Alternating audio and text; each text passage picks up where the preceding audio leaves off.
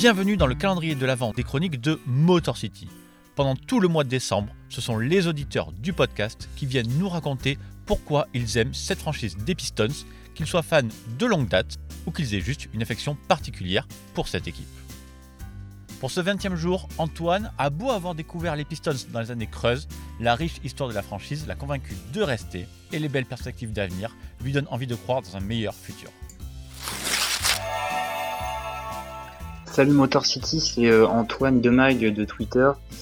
Euh, je suis obligé de faire un petit message au buzzer euh, pour saluer l'initiative du calendrier que trouve vraiment excellente. Ouais, pour ma part, moi, ce que, ce que j'apprécie vraiment chez les Pistons, bah de base, c'était pas vraiment une, franchise que j'aimais quand j'ai commencé à suivre vraiment la NBA dans le détail.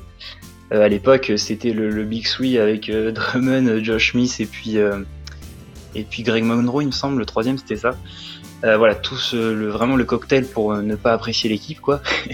et c'est vraiment quand je me suis penché en fait sur l'histoire de la NBA que j'ai vraiment accroché à, cette équipe. Voilà, forcément les Bad Boys, euh, de tête aux Bulls, euh, Madison de Palace, euh, et puis 2004, quoi. 2004, le titre qui est vraiment ma, ma, période préférée de cette franchise, cet alliage collectif et défensif que, que j'aime, enfin, auquel je suis vraiment très sensible. Et puis voilà, c'est un peu le le, début de la défense moderne qu'on connaît aujourd'hui, même si euh, Larry Brown avait pas mal profité de, l'autorisation de la zone à l'époque pour, euh, pour mettre en place ce système de jeu. Les équipes n'étaient pas forcément construites pour répondre à ça.